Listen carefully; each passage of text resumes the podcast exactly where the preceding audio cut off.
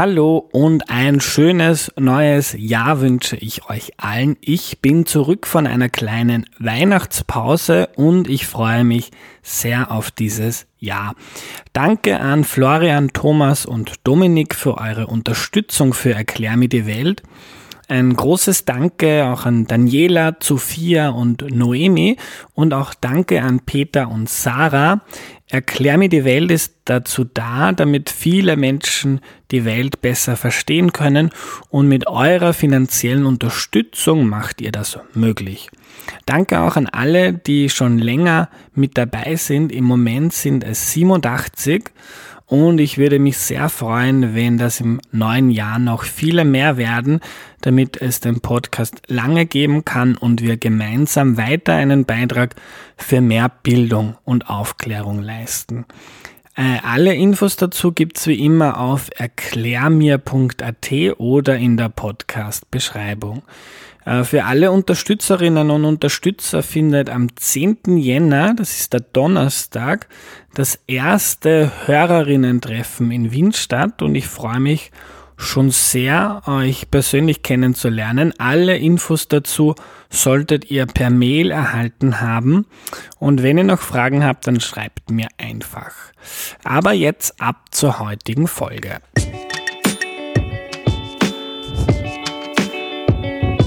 Hallo, ich bin der Andreas und das ist Erklär mir die Welt, der Podcast, mit dem du die Welt jede Woche ein bisschen besser verstehen sollst. Heute reden wir darüber, wie sich Kinder und Jugendliche über die Zeit entwickeln. Zu Gast ist die Stefanie. Hallo. Hallo. Äh, Stefanie, du warst in Folge 39 schon einmal da. Da haben wir äh, die ersten ein, zwei Jahre besprochen in der Entwicklung von Kindern. Heute wollen wir bis zur Pubertät gehen. Äh, für die, die die erste Folge nicht gehört haben, äh, stelle ich doch bitte noch einmal kurz vor. Mhm. Mein Name ist Stefanie Höhl und ich bin Professorin für Entwicklungspsychologie an der Fakultät für Psychologie hier an der Uni Wien. Mhm. Stefanie, wir haben letztes Mal äh, im Kindergarten aufgehört, also je nachdem, wann man seine Kinder dort auch hingibt. Äh, kannst du uns grob skizzieren, äh, wie sich ein Kind vom Kindergarten bis zum Schulalter entwickelt? Mhm. Ja, im Kindergarten ähm, passiert ganz, ganz viel, was so die soziale Entwicklung betrifft. Das heißt, ähm, die Kinder für die Kinder werden ähm, Kontakte mit Gleichaltrigen immer wichtiger. Die Kinder müssen sich in der Club Gruppe zurechtfinden. Und ähm, was sich da wirklich massiv entwickelt, ist die Fähigkeit, sich gedanklich in andere Menschen reinzuversetzen, mit anderen Personen mitzufühlen, zu wissen, mhm. was die jetzt gerade umtreibt und so. Also alles, was wir unter den Oberbegriff soziales Denken und Handeln ähm, äh, fassen. Was da auch noch dazu gehört, ist, dass man ähm, lernt, Regeln zu befolgen, mhm. dann zum ersten Mal auch Regelspiele spielt. Überhaupt das Spielen ist da eine sehr, sehr wichtige, ähm, ist da sehr, sehr wichtiges, ähm, eine sehr wichtige Möglichkeit zu lernen, auch soziales Mit Miteinander lernen und ähm, eben Regeln befolgen, Normen befolgen. Und ähm, natürlich tut sich da auch noch wahnsinnig viel, was ähm, so die sprachliche Entwicklung betrifft. Ja, so ein Dreijähriger ähm, hat einen ganz anderen Wortschatz als dann ein sechs, äh, sieben mhm. Jahre altes Kind, das dann die erste Klasse besucht. Mhm. Ähm, ändert sich was in der Beziehung zu den Eltern, weil man jetzt äh, Freunde findet im Kindergarten, die man jeden Tag sieht? Ja, im Kindergartenalter ist es schon noch so, dass ähm, die Eltern, die primären Bezugspersonen sehr, sehr zentral sind für das Kind. Also klar ähm, gibt es dann die ersten Freunde, Gleichaltrige im Kindergarten, aber das ist nochmal sehr unterschiedlich. Also es gibt Kinder, die ähm, tatsächlich in dem Alter dann schon sagen können, das ist mein bester Freund. Und ähm, das bleibt dann auch so, das ist dann eine Person, die das länger ist, aber für viele Kinder ist ähm, in der einen Woche ähm, Kind X bester Freund, in der nächsten Woche wieder jemand anderes und das ist nicht so stabil unbedingt. Also es kann stabil sein, aber es muss nicht sein. Und die Eltern haben da schon nochmal eine besondere Rolle, ähm, sozusagen als wirklich wichtigsten, als wichtigsten Bezugspersonen, Interaktionspartner. Ähm, dass wirklich die Gleichaltrigen ähm, mindestens so wichtig oder wichtiger werden als die Eltern. Das ist dann eher so im Jugendalter der Fall. Hm. Wie definierst du das Jugendalter? Ja, das, ähm, äh, ja, das ist immer eine gute Frage. Ähm, also so das Alter zwischen sechs bis zur äh, Pubertät ähm, ist ja so dann das, das äh, Schulkindalter und dann sagt man eigentlich ähm, Pubertät, da beginnt dann so das Jugendalter, mhm. wobei das ja auch nochmal zwischen Personen ein bisschen variiert, ähm, wann das einsetzt, auch mittlerweile früher ist, als es früher war. Also ähm, ganz grob gesagt, irgendwas zwischen 12 und 18 Jahren, würde mhm. man sagen, ist mhm. äh, Jugendalter. Wir bleiben noch ein bisschen in der Kindheit vorher. Ähm, Harald hat mir auf WhatsApp eine Frage geschickt und zwar wundert er sich, warum so viele Geschwister schon sehr früh mit ein paar Jahren total unterschiedlich sind. Wie, wie kann es das geben? Ja, ähm, man muss sich immer vor Augen führen, dass so die, die Persönlichkeit eines Menschen von ganz vielen verschiedenen Faktoren auf, äh, abhängt. Und so der familiäre Hintergrund ist halt nur einer von ganz vielen Faktoren. Mhm. Das heißt, zwei Kinder können genau im gleichen Haushalt aufwachsen, die gleichen Eltern, Großeltern haben. Aber dann gibt es noch ganz viele andere Dinge, die ähm, sich unterscheiden können. Das eine sind natürlich die Gene. Ja, ein Teil tatsächlich ähm, unserer Persönlichkeit ist auch veranlagungsbedingt. Ähm, Gerade bei kleinen Kindern kann man sehr früh Temperamentsunterschiede ausmachen, also ob ein Kind eher ängstlich ist und vorsichtig, schüchtern dann auch, oder ob ein Kind ganz selbstbewusst und offen und extrovertiert durch die Welt geht. Das ist ähm, ein Unterschied, den man sehr, sehr früh schon feststellen kann. Und dann ist es natürlich so, dass die Kinder trotz allem ähm, auch nochmal unterschiedliche Erfahrungen machen. Also das heißt, mhm. selbst eineiige Zwillinge, die identische Gene und gleichen Eltern, gleichen Haushalt haben, machen vielleicht doch nochmal unterschiedliche Erfahrungen, die sich dann auch wieder auf ihr eigenes Verhalten, ihre Entscheidungen und so weiter auswirken und somit dann auch wieder auf die eigene Persönlichkeitsentwicklung rückwirken. Mhm. Äh, wie funktioniert das mit den Genen? Wie kann man sich das vorstellen? Gibt, ist in manchen Menschen drinnen, dass sie eher offen sind und andere eher zurückhaltend? Ja, man, also was man da tatsächlich sehr früh feststellen kann, schon bei Babys eigentlich, ist, ähm, dass es eben diese Temperamentsunterschiede gibt. Ähm, und das kann durchaus bei Geschwisterkindern sehr unterschiedlich ausgeprägt sein. Ähm, ein wichtiger Temperamentsunterschied ist, ähm, wie die Kinder auf neue Sachen reagieren. Das kann man also wirklich auch testen mit Babys schon, indem man ihnen irgendwie ein, ja, ein Spielzeug zeigt oder eine fremde Person versucht, das Kind auf, aufzuheben.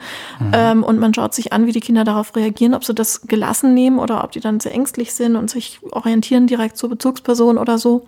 Und diese Unterschiede lassen sich also feststellen zwischen schon Babys, die sind relativ stabil, aber das heißt nicht, dass damit schon eins zu eins die spätere Persönlichkeit schon irgendwie festgeschrieben ist. Mhm. Also man kann feststellen, dass die Kinder, die als Baby schon eher vorsichtig, eher ängstlich sind, eher schüchtern sind, dass die eine höhere Wahrscheinlichkeit haben, später auch soziale Ängste zu haben und das dann auch in, im, äh, im Kindesalter und bis zum Erwachsenenalter. Aber das ist jetzt keine, kein eins zu eins Zusammenhang. Ja. Es ist nicht ganz zwingend so. Es ist einfach nur die Wahrscheinlichkeit erhöht. Ja, das heißt, es gibt ähm, sozusagen diese unterschiedlichen Veranlagungen. Die haben wir zum Teil auch einfach von den, von den Eltern geerbt. Mhm. Es ist auch so, dass Eltern, die eine Angststörung haben, dass deren Kinder auch eine erhöhte Wahrscheinlichkeit haben, eine Angststörung zu entwickeln. Mhm. Und Gene, Temperament, was angeboren ist, ist da einfach ein Faktor. Aber wie gesagt, das ist alles nicht ähm, dadurch in Stein gemeißelt. Mm, man, man kann so sagen, äh, bei den meisten Persönlichkeitsfaktoren und Intelligenz, dass so mm, maximal die Hälfte der Unterschiede zwischen Menschen auf genetische Faktoren zurückzuführen ist. Mhm. Ähm, jetzt fällt bei äh, vielen auch schon kleinen Kindern mit sechs, sieben oder acht auf, äh, dass da schon welche gibt, die sind total empathisch, die können sich in andere hineinfühlen, die wissen, äh, wenn du traurig bist, muss ich auf dich acht geben. Dann gibt es aber Kinder, die haben diese Fähigkeit äh, noch gar nicht und sind irgendwie sehr rücksichtslos noch und verstehen das wahrscheinlich nicht, was sie mit anderen äh, da auslösen. Woran, woran liegt das? Wie entwickelt sich Empathie? Mhm. Ähm, grundsätzlich ist es so, dass man erste Anzeichen für Empathie tatsächlich schon relativ früh ähm, feststellen kann. Schon so ab einem Jahr gibt es Studien, wo man ähm, Mütter gebeten hat, so zu tun, als hätten sie sich den Fuß angestoßen mhm. und dann guck mal, wie die Kinder darauf reagieren. Und da sieht man tatsächlich, ist wirklich süß, dass einige Kinder dann versuchen, die Mama zu trösten und zu streicheln und so weiter. Also da, oder zumindest mal besorgt gucken. Mhm. Ähm, äh, ja, aber, aber dieses ähm, so komplexere Sachen wie wirklich verstehen, warum jetzt jemand traurig ist, der sich vielleicht nicht gerade verletzt hat, sondern, weiß ich nicht, irgendwas Trauriges denkt oder ähm, was Trauriges gehört hat oder so, das erfordert dann natürlich nochmal ganz andere, ganz anderes Wissen, ganz anderes Verständnis. Warum es da Unterschiede gibt zwischen, zwischen den Kindern? Naja, also es gibt natürlich ähm, wirkliche Extremfälle. Man spricht da von Psychopathie. Das sind Menschen, die sich zwar gedanklich sehr gut in andere hineinversetzen können, sie dadurch auch manipulieren können, die aber nicht spontan wirklich mitfühlen. Ja, mhm. das sind aber Extremfälle. Das gibt es nicht so oft. Das gibt's, ähm, wenn man sich Gewaltverbrecher anschaut, Leute, die wirklich im Gefängnis sitzen, dann äh, das ist da überrepräsentiert. Also mhm. das sind dann häufig Leute mit Psychopathie. Und wenn man bei denen in die Vergangenheit schaut, das fängt sehr, sehr früh an. Also das sind Leute, die dann als Kinder zum Beispiel schon Tiere gequält haben oder mhm. teilweise ähm, Geschwisterkinder oder Mitschüler oder so traktiert haben. Ja. Aber das sind absolute Extremfälle. Ich sag mal so im, im normalen, gesunden Bereich ähm, hängt Empathie natürlich auch von, von vielen Faktoren ab, die sich unterscheiden können. Also wie gut jemand darin ist, Emotionen überhaupt zu erkennen und sich eben gedanklich in andere Menschen reinzuversetzen, wie viel Motivation möglicherweise auch da ist zu helfen. Das ist auch immer von vielen Faktoren abhängig. Also auch Erwachsene helfen zum Beispiel einer Person nicht so gern, die selber verantwortlich ist für die Situation, der sie mhm. ist. Ja, solche Sachen. Ähm, dann haben wir generell weniger Empathie mit Menschen, die in einer anderen sozialen Gruppe angehören als wir, ja, die uns irgendwie unähnlicher sind. Ähm, und was man aber sagen kann grundsätzlich ist, dass für Kinder wichtig ist, ähm, ähm, dass man ihnen das schon zum einen direkt beibringt und auf der anderen Seite ihnen das natürlich auch vorlebt. Ja. Also wenn, man sagt immer, das Modellverhalten der Eltern und anderen Bezugspersonen ist wichtig. Also wenn die Kinder einfach beobachten, dass ähm, Bezugspersonen empathisch sind und hilfsbereit sind, dann werden sie es eher übernehmen. Und wenn nicht, dann ist es wichtig, mit den Kindern drüber zu sprechen. Ja, also das kann man auch wirklich sagen, dass es hilft, dass man mit Kindern spricht über Situationen. Was war denn jetzt da gerade los? Wenn das Kind vielleicht im Kindergartenalter irgendjemanden mit der Schaufel auf den Kopf gehauen hat. Ja, die Kinder wissen in dem Moment gar nicht, was sie da falsch gemacht mhm. haben. Dass man mit dem Kind spricht, jetzt schau doch mal, was passiert ist. Jetzt hast du ähm, äh, dem anderen Kind wehgetan oder so. Was war denn da los? Dass man darüber wirklich spricht. Mhm. Dass auch Gefühle verbalisiert, also darüber redet, ähm, das hilft den Kindern dann auch Empathie zu entwickeln und eben diese ähm, Fähigkeit zur gedanklichen Perspektivübernahme auch zu trainieren. Hm. Äh, wie ist das mit dem Hinterfragen von dem, was mir eine Autoritätsperson sagt? Jetzt kann man Kindern sehr viel erzählen. Es gibt Zauberer, Märchen, äh, das Christkind. Wann beginnen Kinder äh, zu hinterfragen und zu zweifeln? Mhm. Das ist ganz interessant, weil es da sehr unterschiedliche, ähm, also sehr interessante Kulturunterschiede gibt. Mhm. Also je nachdem, was sozusagen ähm, kulturell ähm, äh, gewünscht ist, ja, wie man sich vorstellt, dass ein gutes, ein braves, ein intelligentes Kind zu sein hat, desto ähm, eher verhalten sich die Kinder dann auch entsprechend, ne? weil sie einfach die Erfahrung machen, dass sie entweder, dass es ihnen wirklich, dass es wirklich wichtig ist für sie, eine Autoritätsperson ähm, äh, zu folgen und, und äh, Regeln zu befolgen. Ähm, in unseren, ich sage jetzt mal, unseren westlichen, auch amerikanisch geprägten Kulturkreisen ist es eigentlich eher so, dass, ähm, äh, dass viele Eltern eher das Erziehungsziel haben, dass sie ähm, eher Individualisten, die selber innovativ sind, die selbstständig denken können, ja, die äh, selbstständig agieren, ähm, großzuziehen. Und da wird so, sowas wie Konformität, Autoritätshörigkeit ja. ähm, in der Regel nicht so groß geschrieben wie jetzt ähm, möglicherweise in eher so fernöstlichen Kulturkreisen, China oder so, wo wirklich ähm, ja, äh, groß geschrieben wird, dass Kinder auf Eltern hören und mhm. da lo loyal sind und äh, das machen, was die Eltern brauchen und wollen und so weiter. Also da gibt's einfach kulturell sehr, sehr große Unterschiede. Mhm. Aber, aber wie ist das bei uns in Österreich oder in Deutschland? Äh, äh, wann beginnen Kinder anzuzweifeln oder selbst nachzudenken, wenn mir Papa irgendwas erzählt und nein, das klingt eigentlich unplausibel. Ja, ähm, tja, das variiert natürlich so ein bisschen, aber ähm, was ganz spannend ist in so wirklich äh, Studien mit sehr kleinen Kindern, mit Dreijährigen, ist, dass sie schon sehr darauf bedacht sind, ähm, in der Situation ähm, mitzukriegen und zu lernen, was ist jetzt hier die Regel. Also da gibt es zum Beispiel Studien, wo man den Kindern irgendein neues Spiel zeigt, was sie also vorher noch nicht kannten und man sagt, das ist jetzt äh, Dachsen zum Beispiel, ja. Mhm. Und dann zeigt man den Kindern hinterher eine Puppe, die das eben nicht so macht, die das anders macht. Und dann sieht man die dreijährigen kleinen Zwerge, die sagen, nein, so geht das nicht. Dachsen geht anders und so weiter. Das heißt, die, ähm, diese, diese Sensitivität für, es gibt bestimmte Regeln und so, das ist mit drei Jahren auf jeden Fall schon ausgeprägt. Ähm, dann natürlich wieder diesen nächsten Schritt zu machen und dann zu hinterfragen, aber warum geht jetzt das so? Ne? Oder kann das nicht auch anders gehen? Mhm. Ja, das, äh, das variiert, aber ähm, ich könnte jetzt gar nicht sagen, dass es jetzt in einem bestimmten Alter, wo das dann mhm. normalerweise der Fall sein sollte. Ich glaube, es gibt durchaus auch noch Erst-Zweitklässler, die an Christkind glauben und Osterhasen. Ähm, andere, die da schon eher auf die Idee kommen, dass da möglicherweise was nicht stimmen könnte da gibt es kein bestimmtes Alter, wo man sagen kann, es kommt wahrscheinlich auch einfach drauf an, ähm, wie plausibel die Geschichte ist, ne, die Papa oder Mama da erzählen. Mhm. Wie wichtig ist die Kindheit für später? Man hört ja oft davon, jemand hat eine schwere Kindheit gehabt und das, die muss er jetzt erst aufarbeiten, weil vieles Schreckliches vorgefallen ist. Wie sehr determiniert, also bestimmt die Kindheit unser auch Erwachsenenleben? Ja, also determiniert würde ich tatsächlich nur sagen in solchen Extremfällen, wo ähm, tatsächlich irgendwas sehr Ungewöhnliches passiert ist. Also sei es jetzt so, so ein Extrembeispiel, was mir aus der Forschung einfällt, sind äh, Kinder, die in rumänischen Waisenhäusern aufgezogen wurden, wo einfach wirklich äh, die gerade so am Leben gehalten wurden, aber keinerlei Anregung, keinerlei persönliche Beziehung ähm, aufgebaut wurde zu den Kindern. Mhm. Das ist natürlich furchtbar und das, ähm, das äh, hat Auswirkungen auf die Entwicklung in jeder Hinsicht körperlich, ähm, geistig, aber auch die seelische Gesundheit, die darunter wirklich auch auf lange, lange Zeit, mhm. ähm, die damit beeinträchtigt ist. Ja. Und äh, wenn ein Kind wirklich solche Extremerfahrungen gemacht hat oder auch ähm, ja vielleicht äh, Bezugspersonen, die ähm, es vernachlässigt haben oder die wirklich ähm, äh, das Kind irgendwie misshandelt haben oder sowas, das kann schon, das kann schon wirklich äh, ein Leben lang dann eine Rolle spielen. Mhm.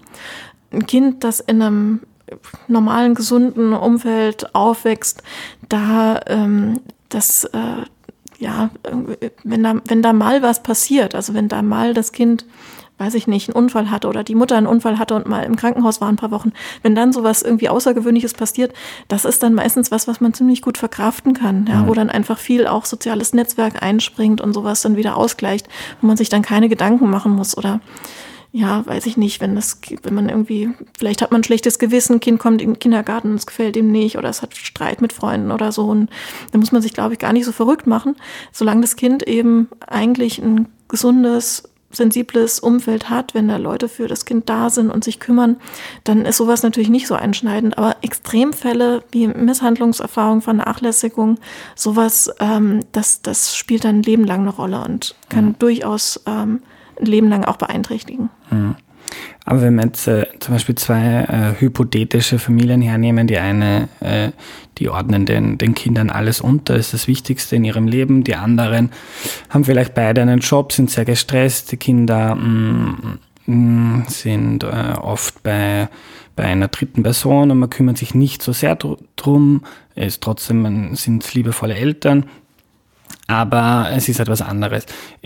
Kann, die Kinder von diesen beiden Familien, haben die fürs, sind die fürs Leben dann anders gerüstet? Ähm, nicht unbedingt, ja. Also hier ja. wieder gucken, wie ist die genaue Situation, wie sind auch die Kinder drauf. Also was Pauschales würde ich dir gar nicht ja. sagen. Ähm, wichtig ist ja auch zu sehen, also so ein, so ein Elternpaar, wenn man sagt, die ordnen dem Kind alles unter, da würden bei mir auch die Alarmglocken mhm. ehrlich gesagt schrillen, weil ein Kind muss ja auch Grenzen lernen. Ein Kind muss auch lernen, dass die Welt sich nicht um das Kind mhm. dreht, ja, dass nicht immer alles nach seinem Willen geht und so weiter. Das heißt, ein Kind muss auch mal gegen die Wand laufen, ein Kind muss auch mal Grenzen kennenlernen, ein Kind muss auch mal die Möglichkeit haben, zu merken, was es selbstständig machen kann. Ja, also ein Kind, ähm, da, da gibt es ja dieses Stichwort, die Helikoptereltern, die immer mhm. da sind und alles machen und dem Kind alles abnehmen dann hat das Kind ja gar nicht die Möglichkeit, mal die Erfahrung zu machen, dass es auch selbstständig was schafft. Ja? Also wenn das Kind dann ein Problem hat in der Schule oder mit ähm, Freunden oder mit Schülern oder so, muss das Kind ja auch die Freiräume haben zu merken, okay, ich habe auch die Möglichkeit, dieses Problem selbstständig zu lösen. Und es muss nicht immer jemand für mich da sein, ja. der das macht. Ja.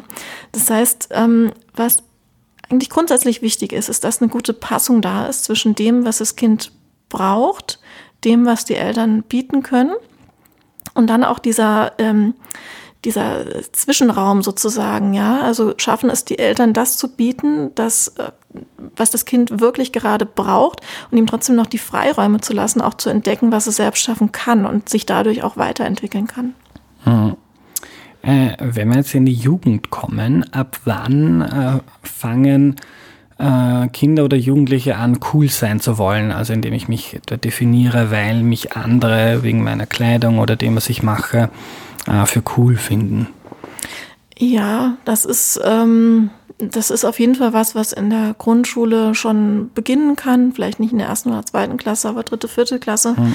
Ähm, kann, kann das schon ähm, anfangen, eine Rolle zu spielen. Dann gibt es natürlich bestimmte ähm, Aktivitäten, die einfach cool sind und man guckt dann vielleicht schon, was, was hat der andere, vielleicht noch nicht unbedingt Klamotten, aber was hat der andere für Spielsachen oder hat der andere vielleicht sogar schon Handy, ist auch ganz interessant, gibt es mhm. mittlerweile auch schon in Volksschulen.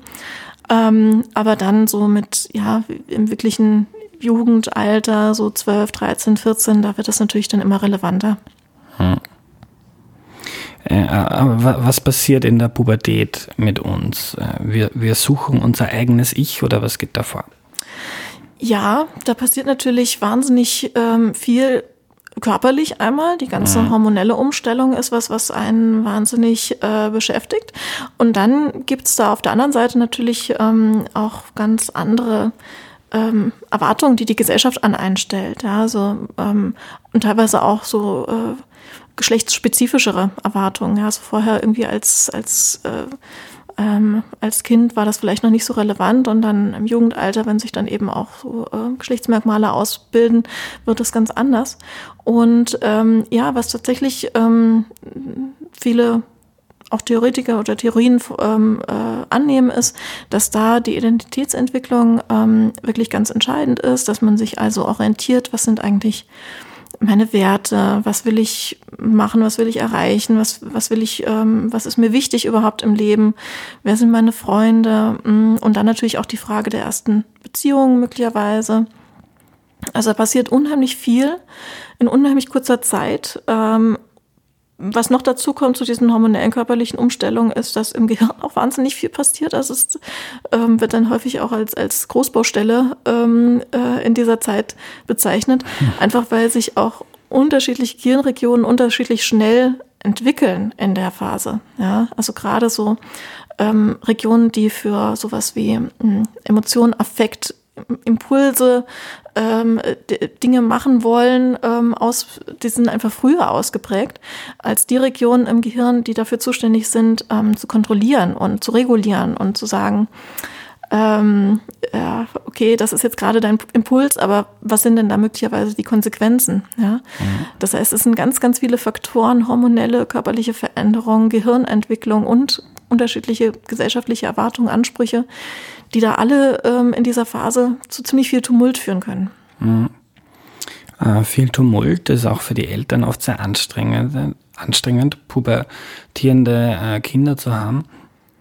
Äh, was ändert sich so in der Beziehung äh, Kind zu Mama und Papa in der Pubertät? Ja, ähm, also wie gesagt, es äh, werden dann natürlich die Gleichaltrigen immer wichtiger. Häufig ähm, gibt es dann so, so äh, Klicken und der Freundeskreis ähm, sind halt Leute mit ähnlichen Interessen, ähnlichen Werten, ähm, die dann einfach eine große Rolle spielen ähm, und wo es vielleicht auch wichtig sein kann, sich den Eltern gegenüber ein Stück weit abzugrenzen, sagt, okay, ähm, äh, das, äh, dieses typische Rebellieren, das ist ja auch ein Stück weit irgendwie eigene Identität finden und mhm. das auch in Abgrenzung zu den Eltern. Wichtig ist es natürlich für die Eltern, da nicht komplett irgendwie den Kontakt oder den Faden zu verlieren, auch wenn es manchmal nicht so einfach ist, weil es dann einfach auch zu vielen Konflikten kommt. Ähm, es gibt vielleicht Regeln, die vom Kind oder vom Jugendlichen in dem Fall in Frage gestellt werden. Das hat natürlich wahnsinnig viel Konflikt, Konfliktpotenzial, mhm. weil wie gesagt, ähm, gerade dieses ähm, Regeln kontrollieren, regulieren ist was, was Jugendliche in dem Alter einfach nicht so gut können. Ja, also es ist mhm. einfach ähm, was, was, was man lernen muss in der Phase und wo einfach auch Gehirnreifungsprozesse einfach länger brauchen. Ja, das heißt, da muss man auch schauen, was man den, den, dem Kind oder dem Jugendlichen dazumuten kann. Auf der anderen Seite muss man auch sagen, dass das natürlich auch eine Phase ist, ähm, die wahnsinnig ähm, wertvoll sein kann. Also die ähm, Jugendlichen haben wahnsinnig viel Energie, viel Potenzial, viel Kreativität. Das sind ja auch ähm, äh, potenziell Leute, die, ähm, also äh, das kann man, diese ganze Energie kann man ja auch in Dinge lenken, die dann ähm, tatsächlich positive Konsequenzen haben, mhm. ja, dass, dass man vielleicht die Möglichkeit gibt, ähm, politisch aktiv zu werden oder sich im Sport zu engagieren oder sich sozial zu engagieren, ja, also viel ehrenamtliche Tätigkeit, politische ähm, äh, anfangende politischer Aktionismus und so weiter. Mhm. Das ist ja auch was, was ähm, was für Jugendliche wahnsinnig wertvoll sein kann. Ja, also es muss ja nicht im schlimmsten Falle alles irgendwie in, weiß ich nicht, Drogenkonsum und Kriminalität enden oder so, sondern diese ganze Energie kann ja auch irgendwo hingelenkt werden, idealerweise, wo es dann auch wirklich zielführend ist. Und dann ist es natürlich eine ganz, ganz tolle Sache. Mhm. Hast du einen Ratschlag für Eltern, wie man mit einem pubertierenden Kind, das rebelliert und sich abgrenzen will, wie man das eher Richtung sucht dir ein Hobby oder irgendetwas Positives und, ja. und, und, fang vielleicht nicht an, äh, im Supermarkt zu stehlen, weil es cool ist. Ja, ja, ja, das, ähm, ja, das ist natürlich immer nicht so einfach, weil in dem Moment, wo man da ähm, das Pubertierende oder das, das, äh, den Jugendlichen da sitzen hat, der eigentlich nicht sehr empfangsbereit ist für das, was die Eltern gerade sagen, dann ist es natürlich alles leichter gesagt als getan. Mhm. Ne? Ähm, natürlich wäre es irgendwie, glaube ich, zielführend, wenn man es schafft, irgendwie doch noch eine liebevolle Beziehung, ein Vertrauensverhältnis auch aufzubauen. Also dass es vielleicht nicht, soweit man das irgendwie als Eltern hinkriegt, dass es nicht immer in Konflikt mündet, dass man nicht immer versucht, ähm, weiß ich nicht, das Kind irgendwie von oben zu kontrollieren oder so, weil das erzeugt dann wiederum Reaktanz, ja, und das macht es dann vielleicht noch schlimmer. Mhm. Sobald das Kind, oder der Jugendliche in dem Fall sich komplett irgendwie ähm, abkapselt, kommt man natürlich umso schlechter dran. Ja? ja? Also irgendwie versuchen, Kontakt zu halten, Interesse, immer Interesse haben, immer gucken, was ist da gerade los im Leben mhm. des Kindes und ähm, Angebote machen. Ja, Angebote machen, nichts vorschreiben. Ich kann das Kind auch nicht zwingen, in einen Sportverein zu gehen oder sich irgendwo mhm. sozial zu engagieren. Aber Angebote machen, die Möglichkeit ähm, herstellen und das und natürlich im Blick behalten, was ist denn eigentlich das Interesse des Kindes? Also ist das jetzt was, weiß ich nicht, ähm, äh, ist jetzt der Sport vielleicht doch nicht das Richtige, sondern eher, weiß ich nicht, vielleicht Musik oder so. Ne? Und was ist es, was das Kind interessiert? Dann ähm, ja, hat man vielleicht noch eine Chance, irgendwie den Kontakt zu halten und auch positiv zu bleiben in der Beziehung. Danke, Stefanie. Gerne. Wir lernen also. Der Kindergarten ist eine besondere Zeit. Wir lernen uns in andere Menschen reinzuversetzen, mit ihnen zu fühlen. Wir lernen uns in einer Gruppe zurechtzufinden. Die Eltern bleiben in dieser Zeit aber die mit Abstand wichtigsten Bezugspersonen, auch wenn wir erste Freunde und Freundinnen finden. Aber der beste Freund wechselt da oft noch jede Woche. Erst in der Jugend, und sagt so, dass die mit circa zwölf losgeht, werden Freunde dann zentral, auch wenn das von Fall zu Fall natürlich unterschiedlich ist. Unsere Persönlichkeit wird durch ganz viel Verschiedenes geprägt, durch unser Elternhaus, unsere Freundinnen und Freunde, die vielen verschiedenen Erfahrungen, die wir machen und unsere Gene, also unsere biologische Veranlagung. Die macht es bei manchen zum Beispiel wahrscheinlicher, äh, dass sie sehr offen sind und auf andere fremde Menschen zugehen und andere eher zurückhaltend sind. Schon bei Babys merken Wissenschaftlerinnen und Wissenschaftler da große Unterschiede. Das heißt aber nicht, dass wir dann als Erwachsene später eins zu eins so sein müssen, aber es macht bestimmte Verhaltensmuster. Wahrscheinlicher. Und immerhin bis zur Hälfte circa von unserer Persönlichkeit machen die Gene aus. Also es ist bei weitem nicht so, dass die Erziehung und unser Umfeld alles entscheiden. Die Kultur macht aber auch sehr viel aus. Zum Beispiel passen sich Kinder äh, sehr den Erwartungen an und das prägt unser ganzes das prägt uns unser ganzes Leben. Äh, zum Beispiel, ob von uns erwartet wird, dass wir selbstständig sind und das Individuum in einer Gesellschaft wichtig ist. Oder in fernöstlichen Kulturen wie in China ist es oft so, dass es wichtiger ist zu gehorchen und nicht groß aufzufallen. Äh, ab der dritten, vierten Volksschule geht es äh, bei Kindern los, dass man cool sein will. Also was haben die anderen für Spielsachen? Haben die vielleicht schon ein Handy? Was machen die sonst so? Was braucht es, um dazu zu gehören? Und mit 12, 13, 14 Jahren wird das dann dann extrem relevant. Da geht es dann viel darum, was andere von uns erwarten und das zieht sich dann mehr oder weniger stark durch unser ganzes Leben. Das war's für heute. Wenn du etwas gelernt hast, empfehle die Folge bitte einem Freund oder einer Freundin. Bis zum nächsten Mal. Tschüss.